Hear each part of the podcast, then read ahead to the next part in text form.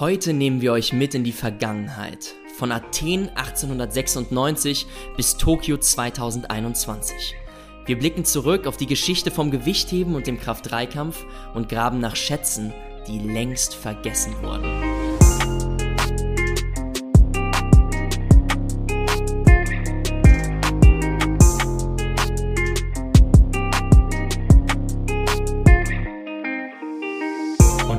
Herzlich willkommen zu einer neuen Folge von Training ohne Limit.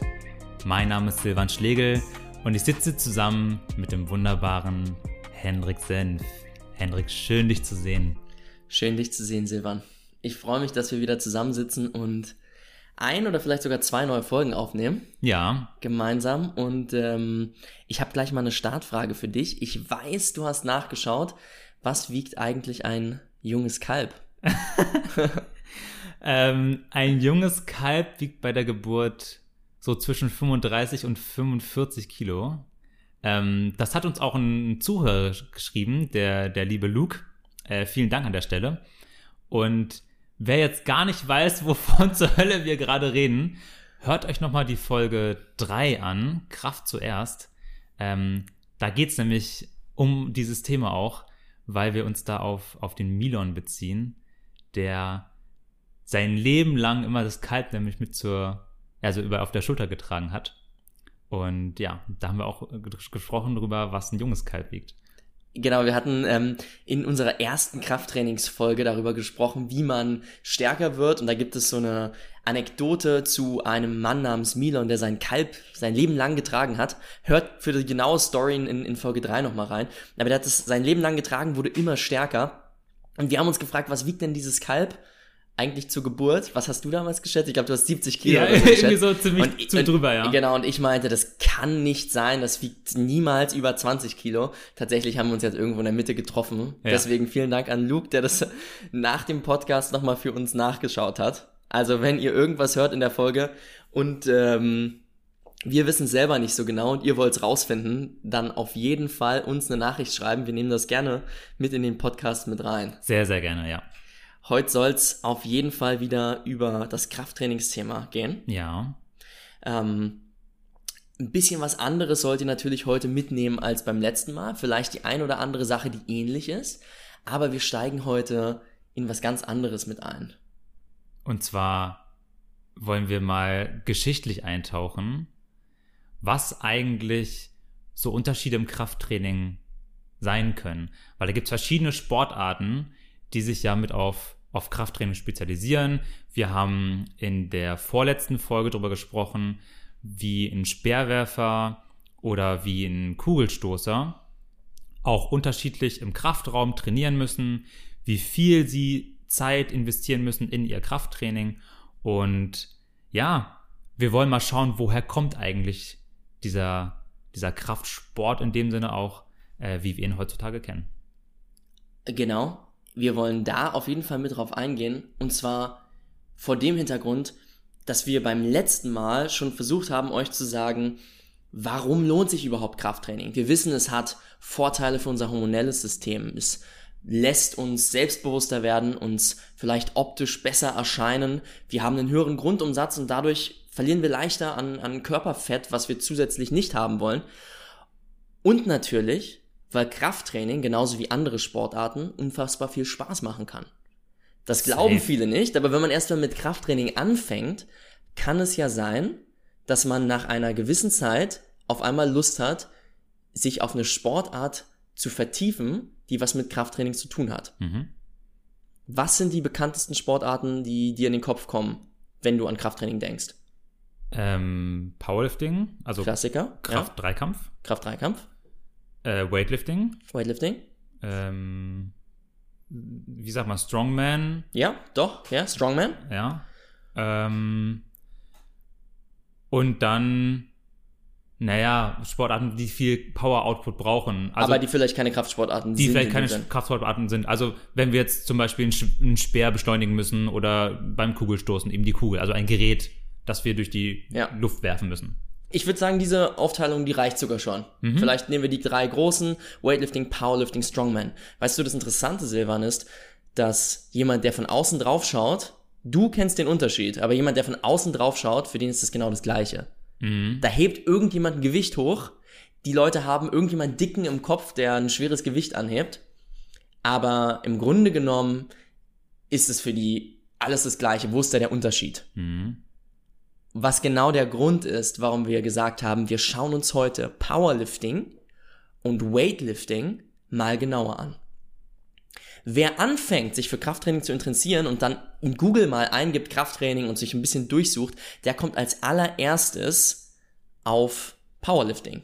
Im Grunde genommen. Das ist, und das hat den Hintergrund, dass die mitunter die erfolgreichsten Powerlifter aus den USA kommen. Wir sind stark beeinflusst von den US-Amerikanern. Und ähm, und das Ganze spiegelt sich total wieder in unserer Google-Suche, wenn wir jetzt anfangen, uns mit Krafttraining zu beschäftigen. Mhm. Wir sehen das Powerlifting der US-Amerikaner im Grunde genommen oder was die uns mit auf den Weg geben, wie das Ganze funktioniert. Weightlifting ist so ein bisschen in, den Hintergrund geraten. Aber vielleicht hilfst du uns erstmal zu verstehen, was der Unterschied ist. Was ist Weightlifting und was ist Powerlifting, Cyril?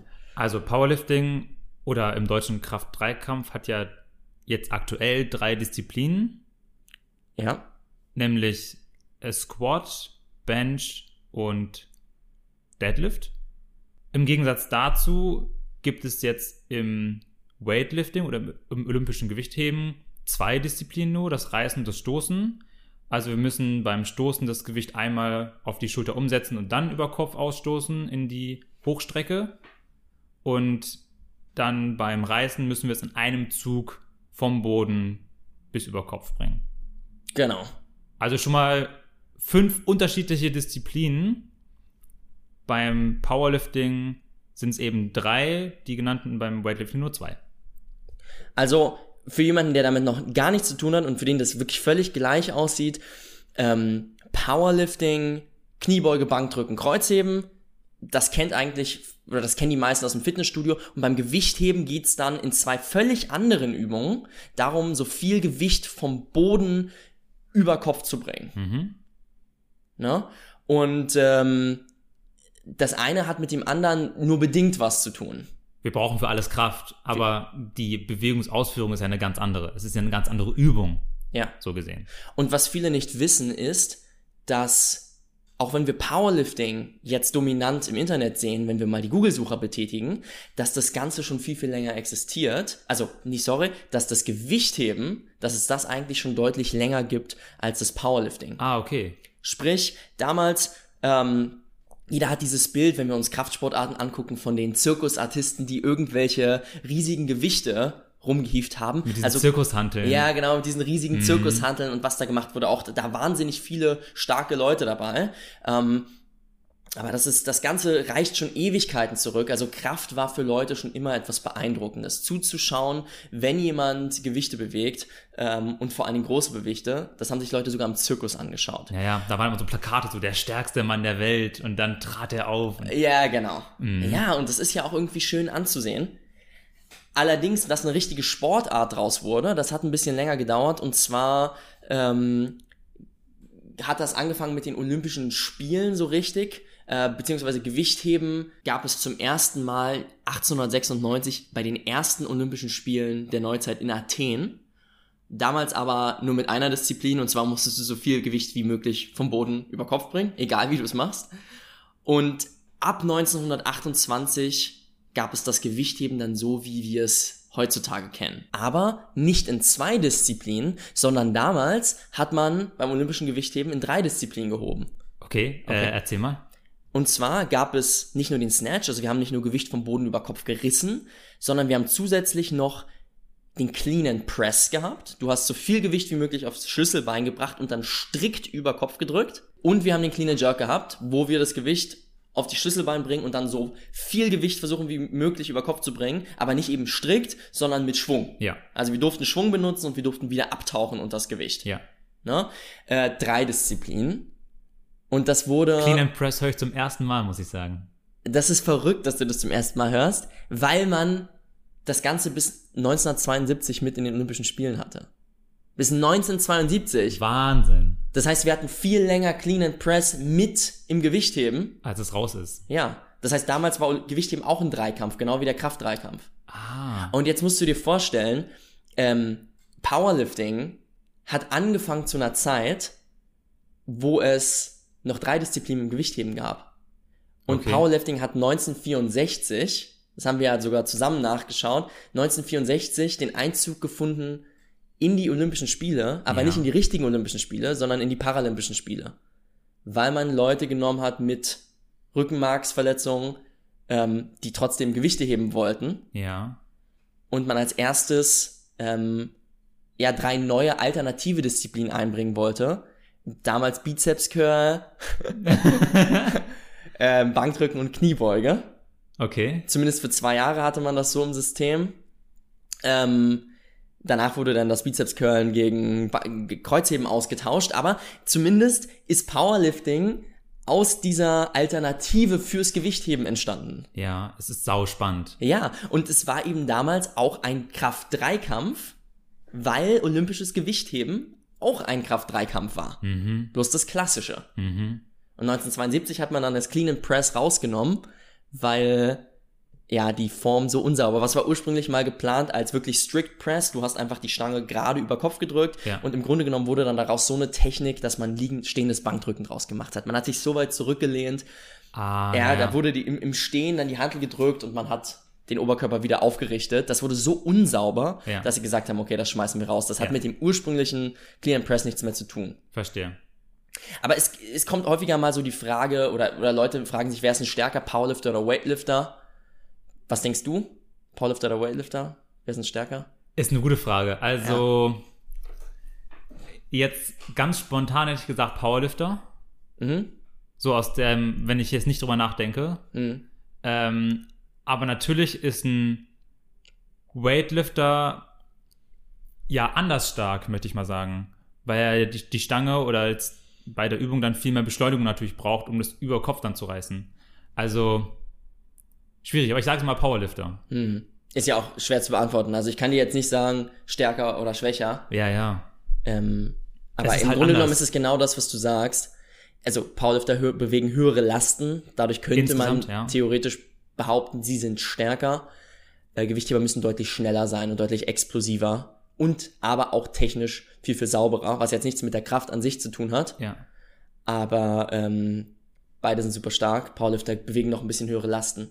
Aber wenn wir uns jetzt angucken, als Clean and Press noch mit dabei war, Ja. ähm, da war das Ganze noch anders. Da war das noch schwerer zu beantworten, würde ich behaupten. Also gut, damals waren die Powerlifter noch nicht so weit, wie sie heute sind, Mhm. aber es gibt einen Namen, der immer wieder auftaucht in den alten Aufzeichnungen von Gewichthebern, gerade zu Clean and Press Zeiten, ähm, David Riegert, Okay. einer der stärksten Gewichtheber in der 90 Kilo und 100 Kilo Klasse. mhm. Also in dem Bereich war der schwer und bei 90 Kilo Körpergewicht, was denkst du, hat er strikt über Kopf gedrückt? Schätz mal. Der war Weltmeister? In der Gewichtsklasse, also nicht Ja, ja. in der okay. höchsten Gewichtsklasse. Ja, ja, ne? okay. Ähm, ich tipp's mal strict 130. Okay, Mit Strict 90 Kilo. 130. Ähm, also ihr müsst euch vorstellen, wenn jetzt jemand im Fitnessstudio über 80 Kilo drückt, ist das schon ein guter Wert. Ja. Jemand, der über 100 Kilo drückt, ist schon sehr, sehr stark. Die Top-Level-Powerlifter drücken eigentlich nicht über Kopf, Mhm. aber die drücken vielleicht 120 bis 140 Kilo irgendwas. Ja. Ja, kommt drauf an, in welcher Gewichtsklasse. Strongmen drücken sogar noch viel, viel mehr, weil Ja. die viel über Kopf arbeiten. Aber das sind ja diese Spezialisierungen in die bestimmten Bereiche. David Riegert hat 198 Kilo Clean und? Strict Press gehabt. 198? Yes. What the fuck, Hendrik? Ja, wirklich. 198 Kilo. Und danach gab's dann ähm, den Dreikampf nicht mehr. Also es konnte jetzt bis heute keiner mehr wegdrücken, aber jeder kennt, auch aus dem CrossFit, eigentlich jeder kennt den Namen Klokov. ja, Der ist ja schon wahnsinnig stark. ja. Der drückt 165 Kilo, aber der wiegt über 100 Kilo, wiegt so um Genau. 110 Genau. in der Regel und drückt über 165 Kilo. Er ist strikt, aber auch sehr, sehr, sehr sauber. David hat damals nicht so sauber gedrückt wie er. Mhm. Nichtsdestotrotz, 198 ist wirklich fernab von allem, was gut und böse ist Ja, eigentlich. richtig. Der Weltrekord Clean and Press, glaube ich, jetzt muss ich aber, bin ich mir nicht exakt sicher, könnt ihr nachgucken, 227 Kilo meine ich. Aber in der offenen Gewichtsklasse. Crazy. In der offenen. ja. Ähm, ich liebe es aber, Menschen zu haben, die so in einem Rahmen sind, wo auch der Normalo in der Gewichtsklasse Ja, ist, ja, weil damit kann man mehr natürlich, anfangen. natürlich. Weil da Gibt kann, man, kann ich mich dann selber mit vergleichen. Der kann man auch auf dem Video nachgucken. Ja, könnt ihr mal auf YouTube nachschauen. Cool. Wir verlinken euch das unten in den Show Notes. Klickt mal drauf, guckt euch das an. Äh, ich werde das gleich, wenn wir durch sind mit dem Podcast aufnehmen, gucke ich mir das als erstes direkt an. Das ist ja wirklich Wahnsinn. Das ist äh, wirklich verrückt.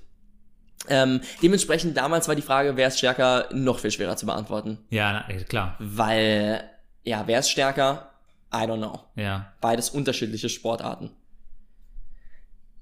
Und ähm, wenn wir uns die unterschiedlichen Sportarten mal nochmal bewusst vor Augen führen, ist es auch immer einfacher, sich selber mit Powerliftern zu vergleichen als mit Gewichthebern, weil da gehört eben einfach so viel Technik dazu. Na klar, ich meine, du kannst ja viel eher eine Kniebeuge ausführen, wenn du jetzt noch gar keine technische Erfahrung im, im Fitnessstudio zum Beispiel hast, dann lernst du ja auch erstmal, wie du im, eigentlich am Anfang schon meintest, so wir sind sehr davon beeinflusst, wie die Amerikaner das System irgendwie integriert haben. Jeder, der mal ins Fitnessstudio geht und da anfängt, der fängt ja erstmal mit Kniebeugen an vielleicht, Bankdrücken sowieso, Mhm. weil Beine sieht man im Club nicht. Genau, richtig. Und äh, Kreuzheben machen auch sehr viele. Ja. Dementsprechend ist es leichter, da dann auch die Werte nachzuvollziehen und zu überlegen, okay, ich, ich ziehe jetzt zum Beispiel ähm, 160 Kilo im Kreuzheben und kann mich da dann auch einschätzen innerhalb meiner Gewichtsklasse und innerhalb von, ja, von, von meiner Umgebung, so von meinen, von meinen Leuten, so wer, wer ist da am stärksten vielleicht. Genau. Aber mich jetzt im Reißen zu vergleichen, wenn ich das noch nie gemacht habe, ach so, ich muss die Handel über Kopf, na gut, das wird schon irgendwie funktionieren. Nee, so einfach ist es nicht. Äh, Das ist eine sehr, sehr komplexe technische Ausführung, die man da erstmal erlernen muss, um das Gewicht so über Kopf zu bewegen und dann vor allem auch viel über Kopf zu bewegen. Ähm, Und da erfordert es natürlich einen ganz anderen Hintergrund dann sportlich gesehen schon, andere Erfahrungswerte, um sich dann vergleichen zu können. Total. Ja, Und das ist wirklich, du brauchst Jahre der Übung, um diese, natürlich. um das richtig auszuführen. Natürlich, absolut. Also selbst wenn du jetzt, ich bin jetzt zwei Jahre dabei zum Beispiel und ich würde mich immer noch als kompletter Anfänger bezeichnen. Naja, ich, also technisch bist du schon richtig, ich finde es schon richtig schön, wenn man dir zuschaut beim Gewichtheben. Die Dankeschön. Gewichte sind vielleicht noch nicht so hoch, Genau. aber das braucht eben auch Zeit. Natürlich braucht das Zeit. Ja. Absolut. Aber, aber technisch ist es immer noch, immer noch schwierig und weiß immer noch so, ah, okay, da kann ich feilen, da kann ich feilen, da kann ich feilen. Ja. Wenn wir jetzt mal die, die, die Bewegung mit ins Fitnessstudio nehmen, Ja. die, wo wirklich jeder trainieren kann, Ja. ähm, dann haben Powerlifting und Gewichtheben aber eine Überschneidung, das ist die Kniebeuge. Ja. Das ist eine Übung, die machen beide. Auch als Grundübung, kann man sagen. Eine der wichtigsten Übungen. ja. Aber beide machen es unterschiedlich. Ja. Ähnliche Gewichte, die da im Top-Level-Niveau bewegt werden, aber worüber die meisten sich gar keine Gedanken machen, die einfach anfangen zu heben. Wenn man dann ein bisschen mehr macht, dann wird einem das schon bewusst. Man kann die Stange ja auch an unterschiedliche Positionen legen. Ja. Logisch, jeder beugt von Natur aus schon mal unterschiedlich aufgrund der Anatomie. Genau. Sind wir Ah, schon drauf eingegangen. Sind wir schon drauf eingegangen, aber man kann auch die Stange natürlich so anders platzieren, dass man unterschiedliche Gewichte bewegen kann. Also, Gewichtheber bewegen es häufig in der High-Bar-Kniebeuge und das ist auch das, was wir im, im CrossFit zum Beispiel immer sehen. Kannst du mal genau sagen, wo Genau. das ist? Wenn wir uns oben auf dem Nackenmuskel, also fa quasi fast direkt an den Hals, die Stange legen, wenn wir drunter steigen, dann ist es die High-Bar-Kniebeuge. Mhm. Die meisten athletischen Sportarten, die meisten trainieren so. Mhm. Springer, ähm, auch die Werfer, über die wir letztens gesprochen haben, viele, Ja, also wir können mal zusammen für alle Leichtathleten, überall, Genau. wo vielleicht die Kniebeuge als Athletiktraining mit Ja. drin ist, da ist in der Regel eine Highbar Kniebeuge Genau. zu sehen. größerer Übertrag auf Sprungsportarten und so weiter. Aber auch Gewichtheber beugen ebenso. Was der Fall ist, wenn wir die Stange nah am Hals platzieren, ist, wir können sehr, sehr aufrecht die Kniebeuge durchführen. Mm, Wir, wir, wir gehen sehr, sehr gerade runter in die Hocke, nutzen überwiegend natürlich die Beinmuskulatur, aber bei, dem, bei der Kniebeuge arbeitet immer der ganze Körper, weil wir die Last eben oben auf dem Nacken haben. Ähm, wir können sehr, sehr viel Gewicht damit bewegen, aber vielleicht nicht ganz so viel, als wenn wir die Stange etwas tiefer ablegen würden. Und zwar nicht mehr auf dem Nacken oben drauf, sondern eher hinten auf dem Nacken, Richtung Schulterrückseite. Wenn wir sie da platzieren, das wäre die Low-Bar-Kniebeuge. Und äh, die ist die präferierte Beugeform der Powerlifter, der Kraft-3-Kämpfer. Und zwar schlichtweg aus dem Grund, weil wir mehr Gewicht bewegen können. Mhm. Kannst du erklären, warum genau das der Fall ist? Der, genau. Also wir haben die Möglichkeit, wenn wir die Stange etwas niedriger ablegen, wir kriegen natürlich jetzt automatisch mehr Vorlage. Die Stange Mhm. liegt weiter hinten und das Zentrum treffen wir nur mit der Stange so gesehen, wenn wir nicht ganz so aufrecht nach unten gehen, sondern wenn wir uns ein ganz kleines Stück weiter vorlegen. Mhm. Also, dass der, dass der Schwerpunkt immer noch an der gleichen Stelle bleibt, müssen Genau. wir uns ein bisschen weiter vorlegen. Korrekt. Und wir treiben die Knie nicht mehr ganz so weit nach vorne. Dadurch nutzen wir weniger Quadrizeps, beziehungsweise die Beinmuskulatur insgesamt vielleicht einen Ticken weniger, bisschen mehr Beinrückseite, sorry, ich meine weniger Vorderseite nutzen wir. Ähm, aber zusätzlich nutzen wir eben den Rücken auch stärker. Gerade, Ja. ja, also den ganzen, den ganzen Anteil, der an der Wirbelsäule entlang verläuft und so ein bisschen unseren Oberkörper da hält, wo er soll Mhm. in der Position, wo er soll, da nutzen, können wir mehr Kraft aufbringen. Das heißt, die, die Kraft, die im Kniegelenk wird, wirkt, wird vielleicht etwas geringer, aber dafür im Hüftgelenk deutlich höher. Ja. Und dadurch brauchen wir eben die Muskeln der hinteren Kette etwas stärker. Mhm. Macht Sinn. Genau. Das ist so ein bisschen der Vergleichspunkt, den wir bei der, bei der Kniebeuge haben. Und wenn man jetzt das nächste Mal ins Fitnessstudio läuft und dann mal die Stange platziert, dann kann man sich ja genauestens darüber Gedanken machen, falls ihr das nicht schon längst gemacht habt. Aber für jeden, der das noch nicht probiert hat. Interessant ist es deshalb auch für Leute, die ihre Knie anatomisch nicht so weit nach vorne kriegen. Ja. Für die lohnt sich natürlich auch eine Lower-Kniebeuge einfach nur, um die sauber auszuführen. Wir legen die Stange etwas niedriger ab Natürlich. und ähm, können sauberer Kniebeugen dann damit Ja. weil wir halt nicht irgendwelche Probleme kriegen, bei, wie bei der High. Gerade große Leute haben damit häufig Probleme. Ja. Und es ist absolut legitim. Absolut. Na klar. Auch eine tolle Übung. Pass auf, was ich in der, in der Praxis ganz gerne mal mache, ist, ähm, wenn ich mal den Unterschied zeigen möchte, wie viel Beineinsatz man vielleicht auch mal braucht beim, beim Gewichtheben, ist, dass ich mit bestimmten Leuten, wenn es die Therapiesituation auch so erfordert, ähm, mal den ersten Zug machen lasse. Aus dem Gewichtheben. Also nur vom Boden bis leicht übers Knie.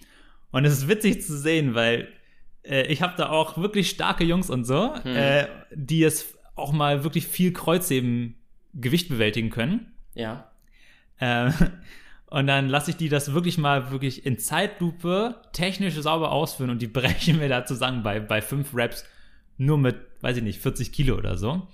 Weil die diese Belastung auf dem Quadrizeps überhaupt nicht gewohnt sind, sondern vielleicht ganz anders ziehen. Also es sind wirklich technische Unterschiede ähm, bei den verschiedenen Übungsausführungen.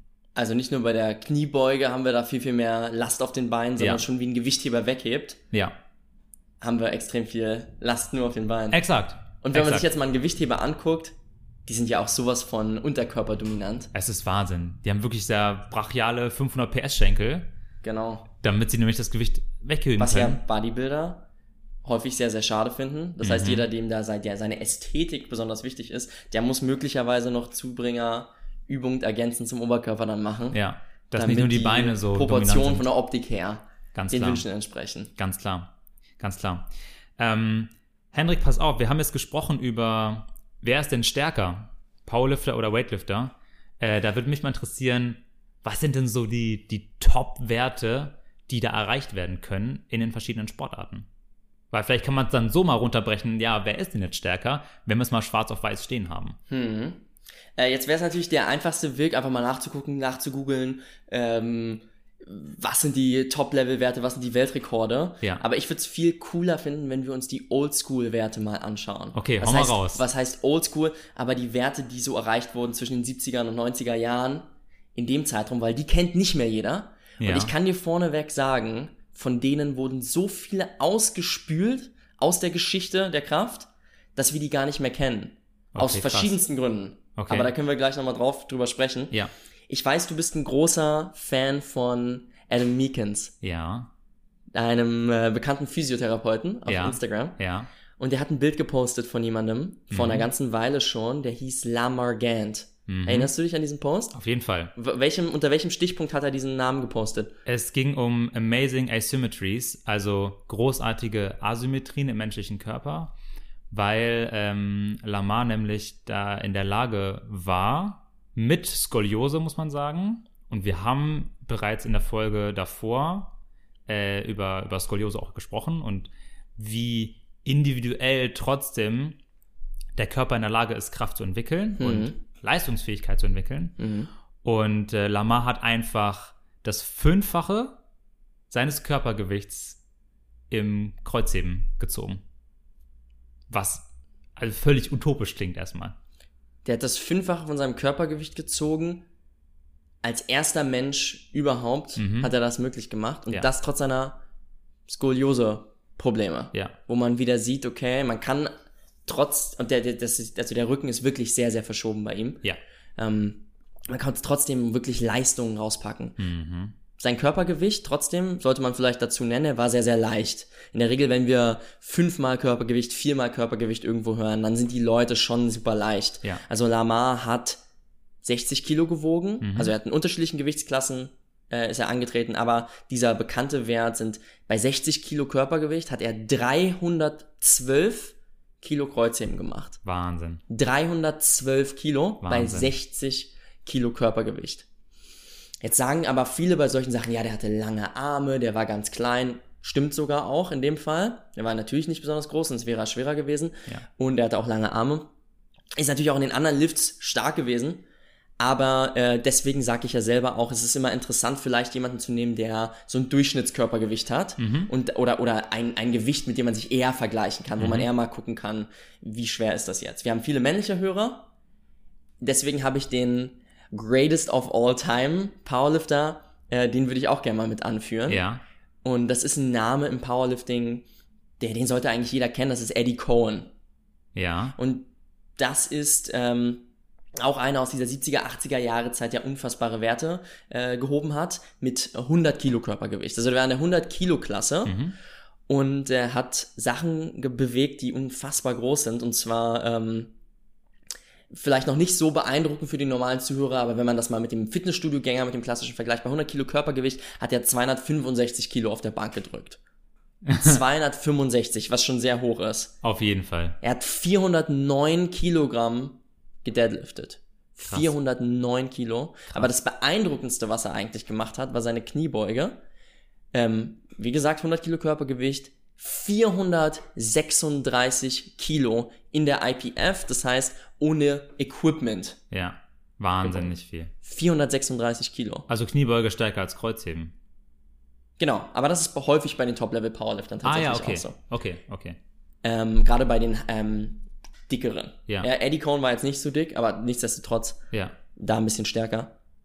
Also das sind immer noch Werte, wenn man die sich heute anguckt, Top-Level in der Welt.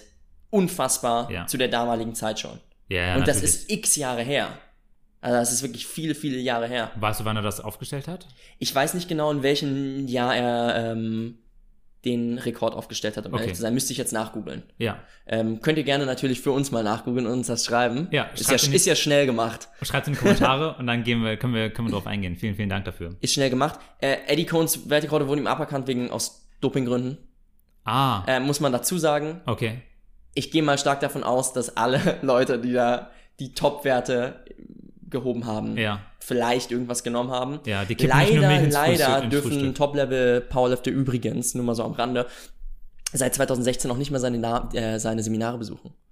Was? Obwohl er nach wie vor als die Legende im Powerlifting gilt. Wer seine Seminare be besucht, verstößt damit gegen das IPF-Gesetz sozusagen. What the fuck? Das finde ich auch ein bisschen hart. Und ich, ich, ich muss dir ehrlich sagen, super sympathischer Typ. Mhm. Total cool. Ja. Ähm, ja, Eddie Cohen, wenn ihr was lernen wollt äh, im, im Bereich Krafttraining, Powerlifting, dann guckt euch Eddie an. Toller Mensch und äh, natürlich absolutes Biest Ja. zu seiner Zeit. Wahnsinn. Vergleichen wir das mal vielleicht mit den, ähm, mit den Greatest Weightliftern of all time. Ja. Weil die kennt auch keiner mehr. Also Eddie und so kennt man noch, weil das ist ja noch gar nicht so lange her, aber die Greatest Weightlifter of all time, da gibt es einen, der hat den besten Sinclair-Score. Im, im im Weightlifting verwendet man ein, ein Scoring-System, um ähm, Gewichtsklasse oder, oder Körpergewicht mit dem gehobenen Gewicht zu vergleichen. Ja. Und das verwendet man auch im, im Powerlifting, da nutzt man den Wilks-Score oder Ja. die IPF-Points, so nennt sich das. Und im Weightlifting den, den Sinclair-Score. Kannst du genau einmal erzählen, wie der sich aufbaut? Der ist so blöd zu berechnen, Ah, okay. dass ich dir das jetzt nicht sagen Okay, kann. also der hat einen bestimmten Wert. Ihr könnt euren Körpergewicht, äh, euer Körpergewicht eintragen und dann gebt ihr das gehobene Gewicht dazu ein und dann kriegt ihr einen bestimmten Score. Ah, verstehe, danke. Mhm. Okay. Und ähm, er hat derjenige, der den höchsten Score dabei rausgebracht hat, das war der Taschenherkules, nee, der Westentaschenherkules, ähm, Naim Suleimanoglu. Und es war ein, ein Türke damals. Ja. Den habe ich mir jetzt im Speziellen rausgesucht, nicht weil ich den schon seit Jahren irgendwie faszinierend finde. Der hebt auch sehr asymmetrisch und ist in einer ähnlichen Gewichtsklasse wie der Lama Gant. Ja. Denn auch der hat in der 60 Kilo Gewichtsklasse gehoben. okay. Und ähm, hat 42 Weltrekorde aufgestellt in seiner Zeit, 22 Mal ist er Weltmeister gewesen. Also er hat wirklich alles erreicht und hat eben den höchsten Sinclair-Score ever gehoben. Aber was hat er gehoben? Bei 60 Kilo Körpergewicht? Soll ich raten jetzt? Oder? Äh, gerne, okay, schieß los. Was denkst du, was hat er gehoben? Also, also im, im Reißen oder im Stoßen? äh, Stoßen. Gib mir Stoßen, das Okay. ist vielleicht noch interessanter. Äh, oder Ja. wa- was macht so ein Max Lang? Das ist ja für viele Deutsche ein Begriff. Im Stoßen, weißt du das? Max Lang macht 180, glaube ich. In Im der jetzigen Gewichtsklasse. der Er ist ja in jetzigen- Gewichtsklasse runtergegangen. 100, Genau. Jetzt ist er ja in der 74er. Genau, also 180 Stoßen, 140 Reißen. Bisschen mehr. Bis, Okay. bis knapp unter die 150 im Reißen kommt. Okay, okay. Bei der 74er Gewichtsklasse. so, jetzt ist dann äh, der, Nein. der Türke, Genau, er hat nur 56 Kilo gewogen bis 60, also Ja. deutlich leichter noch. ja. Also ich sag mal im Stoßen äh, 190, wenn du sagst Grace of All Time. 190. Perfekt, Silvan. Du hast es schon erraten. Ah, guck Ich mal. lass dich nicht weiter raten. Ja.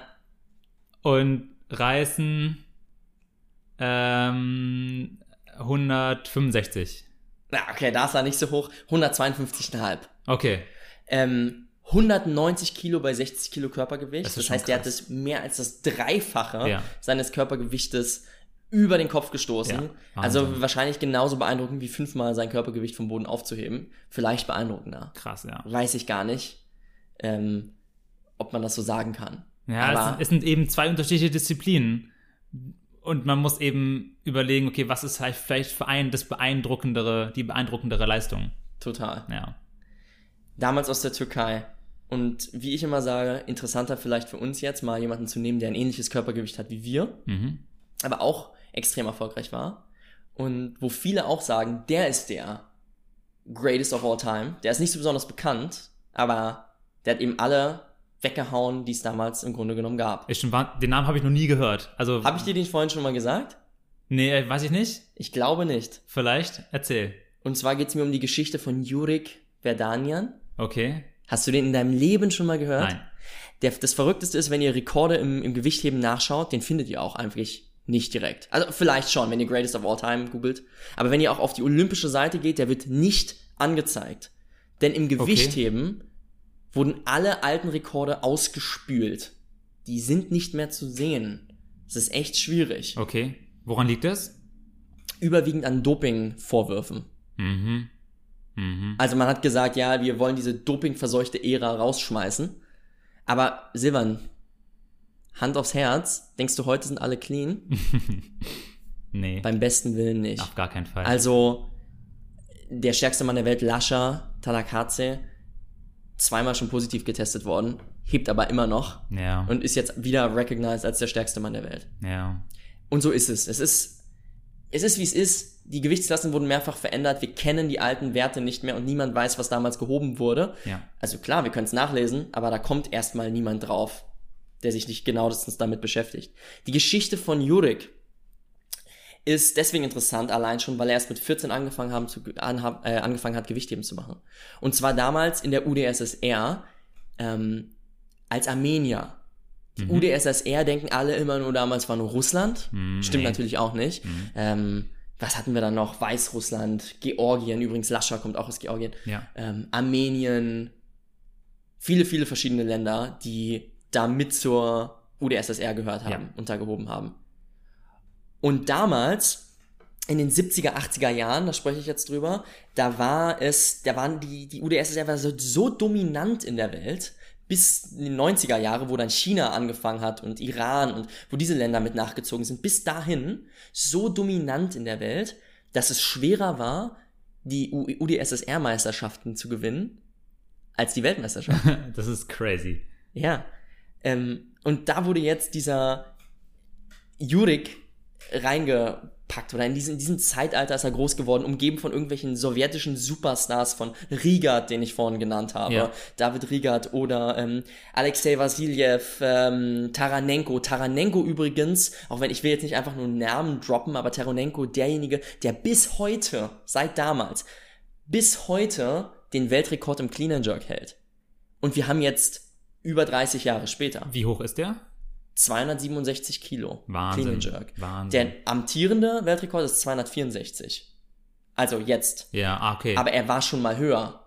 Nee, 265? Bin mir gerade gar nicht sicher. 267 ist immer noch der höchste Wert, der je Ja. gehoben wurde. Krass. Und in der Zeit ist da Jurik eben groß geworden. Der hat mit, der hat in der 180, 181 Pfund Kategorie äh, ist der angetreten, also bis 82 Kilo. Ja. Und mit 180 Pfund, ja, 81,6 Kilo, da hat er damals mit 23 Jahren, also neun Jahre nach seinem Start, ähm, schon 367 Pfund Snatch gehoben. 20 Jahre zuvor war 400 Pfund der höchste Wert, der bis im, im Clean and Jerk, also bis 90 Kilo über Kopf gestoßen wurde. Mhm. 400 Pfund. Mhm. Um die 180 Kilo. Mhm. Das hat Riga 20 Jahre später gerissen. Was? Verstehst du? Er hat das so ist die gerissen. Entwicklung. Okay, krass. So, so, ist diese, so ist diese Entwicklung. Und ähm, der stärkste Mann der USA damals, der hat das gestoßen. Das war der amerikanische Rekord in Ja. der Gewichtsklasse, was Riga gerissen hat.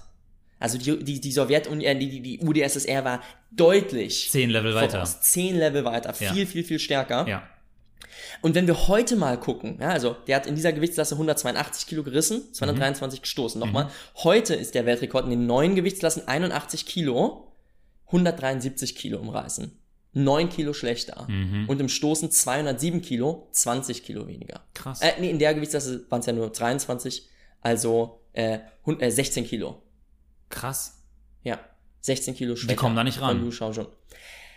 Die wurden in den gesamten Jahren danach nie gebrochen, Silvan. Die Werte aus den 80er Jahren sind bis heute die stehenden Weltrekorde. Und man findet sie nicht mehr auf der offiziellen Seite. Und du findest die noch nicht mal mehr auf der offiziellen Seite. Der hat dreimal die olympischen Goldmedaille geholt, das wird nicht mehr erwähnt. Diese Zeit wurde komplett ausgespült und keiner weiß mehr so richtig davon, es sei denn, er guckt wirklich ganz genau nochmal nach. Und das ist so verrückt. ja, ja, ja. Und dieses ganze Gequatsche über Zahlen und Namen und ich möchte damit eigentlich keine Leute verwirren, aber was ich gerne schaffen möchte, ist ein Verständnis dafür zu bekommen, dass wir nicht immer nur besser und stärker und schneller und höher werden, sondern manchmal werden bestimmte Sachen auch einfach verändert. Wir haben die Gewichtsklassen zwei bis dreimal verändert und ich wage zu behaupten, nicht nur um alte Drogen äh, äh, Benutzer auszuspülen, sondern eigentlich, um einfach den Leuten zu zeigen, oh, wir werden immer toller und besser und es ist wieder interessantes zu gucken, weil neue Weltrekorde werden gebrochen. Ja, aber ich meine, wenn du eine neue Gewichtsklasse aufbaust, Dann hast du sofort den Weltrekord, egal was für einen Wert du hebst. korrekt. Das heißt, die Weltrekorde von damals wurden zu großen Teilen nicht gebrochen und ich will damit auch sagen, dass die, das sowjetische Trainingsprogramm von damals oder das Trainingsprogramm der UdSSR um Rigat, um Taranenko, aber eben auch um jemanden wie Jurik, Mhm. dass die damals den von heute in nichts nachstanden. Mhm. Und wir sollten vielleicht überlegen, was können wir von den Gewichthebern damals mitnehmen? Gleichzeitig, übrigens in dieser Ära, sind die beiden Namen, die ich vorhin genannt habe, Le äh, Ed Cohen und Lamar Gant, groß geworden im Powerlifting. Mhm. Die erfolgreichsten Powerlifter sind die Amerikaner gewesen zu der Zeit, die erfolgreichsten Gewichtheber, die Russen, äh, nicht die Russen, sondern die UdSSR. Ja. Und wir müssen meiner Meinung nach uns die Trainingsprogramme von diesen Leuten, die so unfassbar erfolgreich waren, in ihrer Zeit so weit voraus, so viele Jahre, das müssen wir uns angucken und uns überlegen, was können wir daraus mitnehmen, um vielleicht nicht in dieser Welt von schnell und kurz und fancy von heutzutage einfach nur unterzugehen. Dann lass uns mal deep reindiven und gucken, was haben die Amerikaner gemacht im Powerlifting, was haben die UdSSR-Heber gemacht im, im Weightlifting. Wie sind sie vorgegangen? Ja. Erinnerst du dich an Milon?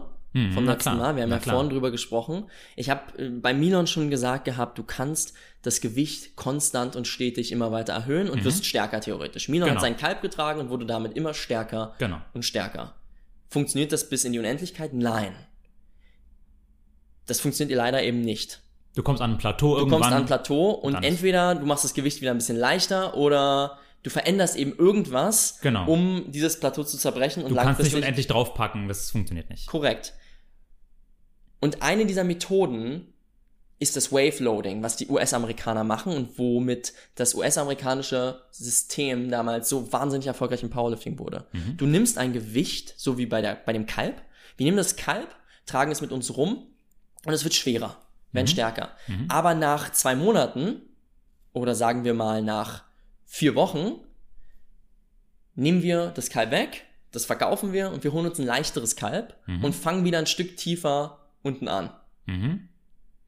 Und dann fahren wir es wieder hoch. Nehmen nach nach vier Wochen wieder das, geben das Kalb weg und fangen wieder ein Stück leichter oben an. Und im Bestfall wird dieses Kalb am Ende dieser vier Wochen oder der sechs Wochen immer ein bisschen schwerer sein als das Kalb der sechs Wochen davor. Ja. Sodass wir langfristig gesehen immer stärker werden. Ja. Wir haben quasi wie so eine Deload-Phase. Wir entspannen uns kurz und fahren dann wieder schön hoch. Mhm. Und dieses System ist furchtbar erfolgreich gewesen im Powerlifting. Und das kennen wir ja heutzutage noch. Und das kennen wir heutzutage noch, weil wir eben sehr beeinflusst sind durch die US-Amerikaner. Was machen die Russen, was ja jetzt auch verdammt erfolgreich war? Die haben ein anderes System, die benutzen Step Loading. mhm. Und Step Loading oder Constant Weight Training, wie man es auch nennt, funktioniert so. Du nimmst ein Gewicht und du packst eben nicht drauf. Mhm. Das heißt, du trainierst mit deinen 50 Kilo, Das 50 Kilo Kalb. Ja, zum Beispiel das Kalb, genau. Und du verhinderst, indem du ihm irgendeine Substanz spritzt, dass es wächst. Ja. Und du behältst dieses Kalb für die nächsten Wochen. Das heißt, der nächste Block, sagen wir mal auch vier Wochen, verwendest du nur dieses Kalb für dein Training. Okay. Du kannst damit vielleicht ein bisschen das Volumen verändern, du kannst das ein bisschen mehr hin und her tragen. Aber das primäre Ziel ist das, was am Anfang für dich schwer war, dass es sich irgendwann leicht anfühlt. Mhm. Und Dass du dich erst dran wenn- gewöhnst. dass du dich dran gewöhnst. Und Ja. erst wenn du es als leichter empfindest nach einem bestimmten Zeitraum, Ja. dann erhöhst du sprunghaft das Gewicht. Mhm. Weißt du, was witzig ist? Die sowjetischen Gewichtheber damals, ähm, die durften nicht mit weniger als 5 Kilogramm pro Seite Steigern. steigern. Also, dass sie mindestens um 10 Kilo steigern müssen, zumindest im Training. Crazy. Solidify the gains. Also, äh, du musst dir die erstmal, du musst dieses Gewicht erstmal verdienen und erst wenn du in der Lage bist, Fett drauf zu packen, Ja. dann packst du drauf. Crazy. Ja. Das ist, dann, so, das ist so witzig, weil, also, ich kenne das halt, ah, du darfst nur mit zweieinhalber steigern. so ganz klein, ne? Genau. Und, ähm, und dann denken die so, naja, wir müssen mindestens 10 draufpacken, bevor du dann nochmal, also bevor du dann weitergehen darfst. Ja, und wenn, du dann, witzig. und wenn du vorher dann und wenn du vorher sagst, nee, aber ähm, ja, der 10 Kilo Sprung ist doch viel zu viel, ja genau, Mhm. dann trainier halt mit dem Gewicht davor so lange, bis du in der Lage bist, diesen 10 Kilo Sprung zu machen. Ja. Oder den 20 Kilo Sprung. Ja, ja, natürlich.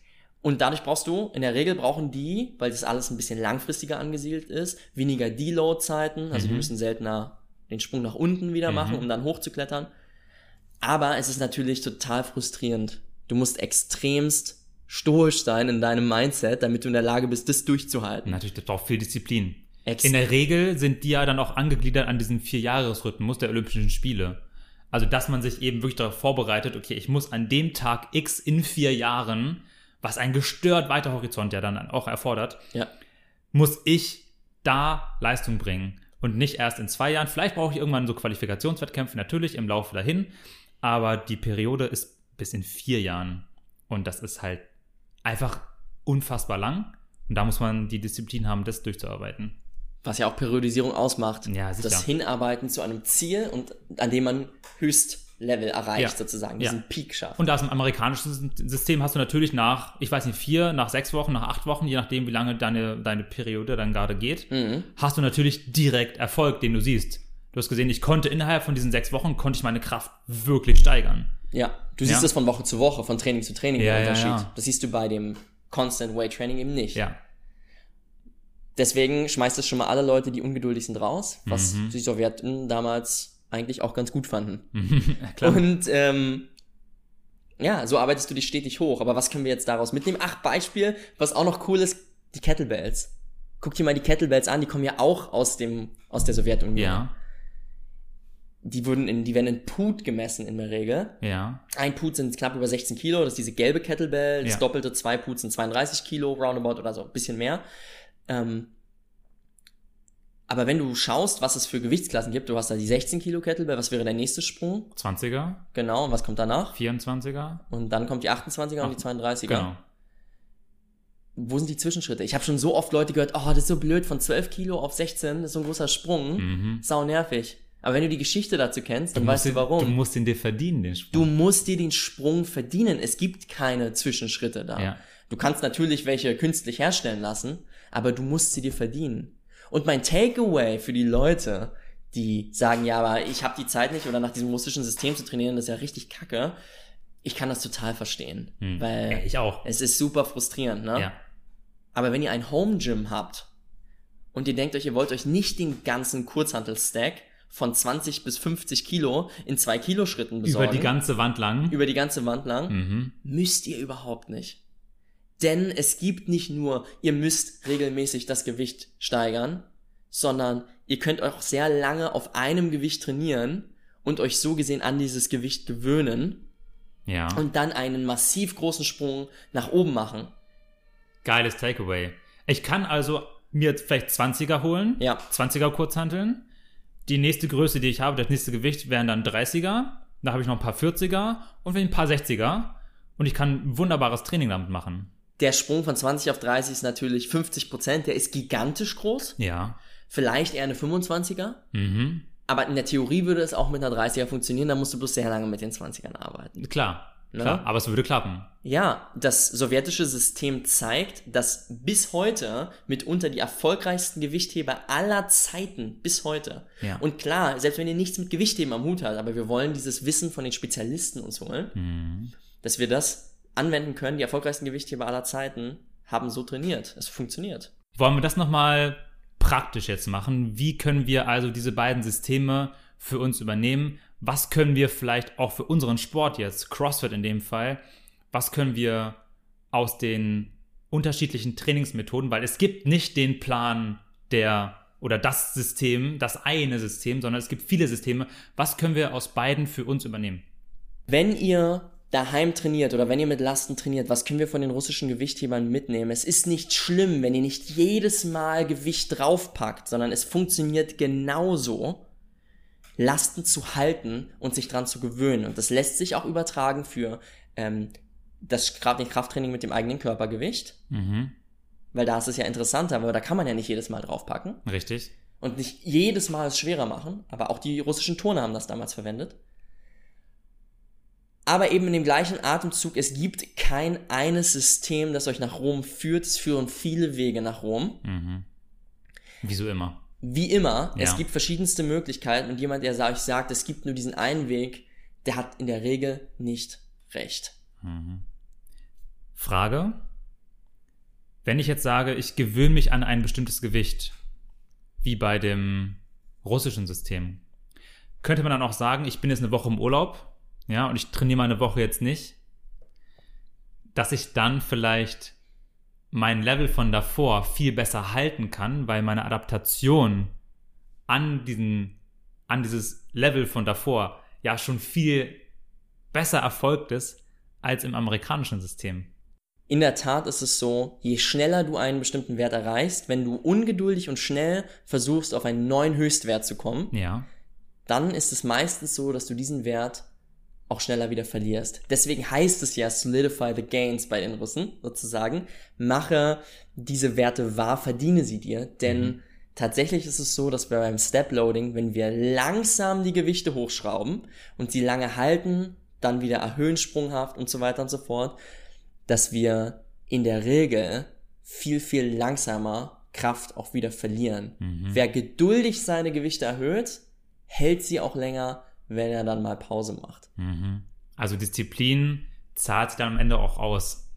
Und hartes Training kommt nicht immer von dem harten Workout One More Rep Training. Das gehört dazu, keine Frage. Aber hartes Training kommt auch häufig davon, zu trainieren, wenn keine Motivation da ist, weil das gleiche Training, äh, das gleiche Gewicht zu bewegen wie die Woche und die zwei Wochen davor, ist überhaupt nicht motivierend. Aber du hast Disziplin, es trotzdem zu tun. Und das ist eine Sache, die man sich hinter die Ohren schreiben kann. Consistency ist die wirkliche harte Arbeit. Egal welchem Trainingssystem man folgt, die harte Arbeit ist, konstant dran zu bleiben, selbst wenn die Motivation nicht da ist. Und das russische System zeigt das am besten. Das sowjetische System, Entschuldigung. Das ist doch ein, ein wunderbares Wort zum Schluss, Hendrik, ähm, was du gerade nochmal zusammengefasst hast. Und ich denke, dass wir damit mal zeigen konnten, hey, es gibt zwei unterschiedliche Sportarten in diesem großen, ich sag mal, Krafttrainingsbereich. Es gibt zwei unterschiedliche Systeme, wie man Kraft trainieren kann. Es gibt zwei unterschiedliche Definitionen von, wer ist der Stärkste, beziehungsweise es kommt eben drauf an, was wir als den Stärksten definieren. Mhm. Ja, es gibt unterschiedliche Übungen, die dorthin führen. Ähm, und vor allem, wie die, der Weg der Periodisierung, wie man Training dann nachher gestaltet, gibt es eigentlich 100 verschiedene Wege, ähm, wie man am Ende ans Ziel kommt.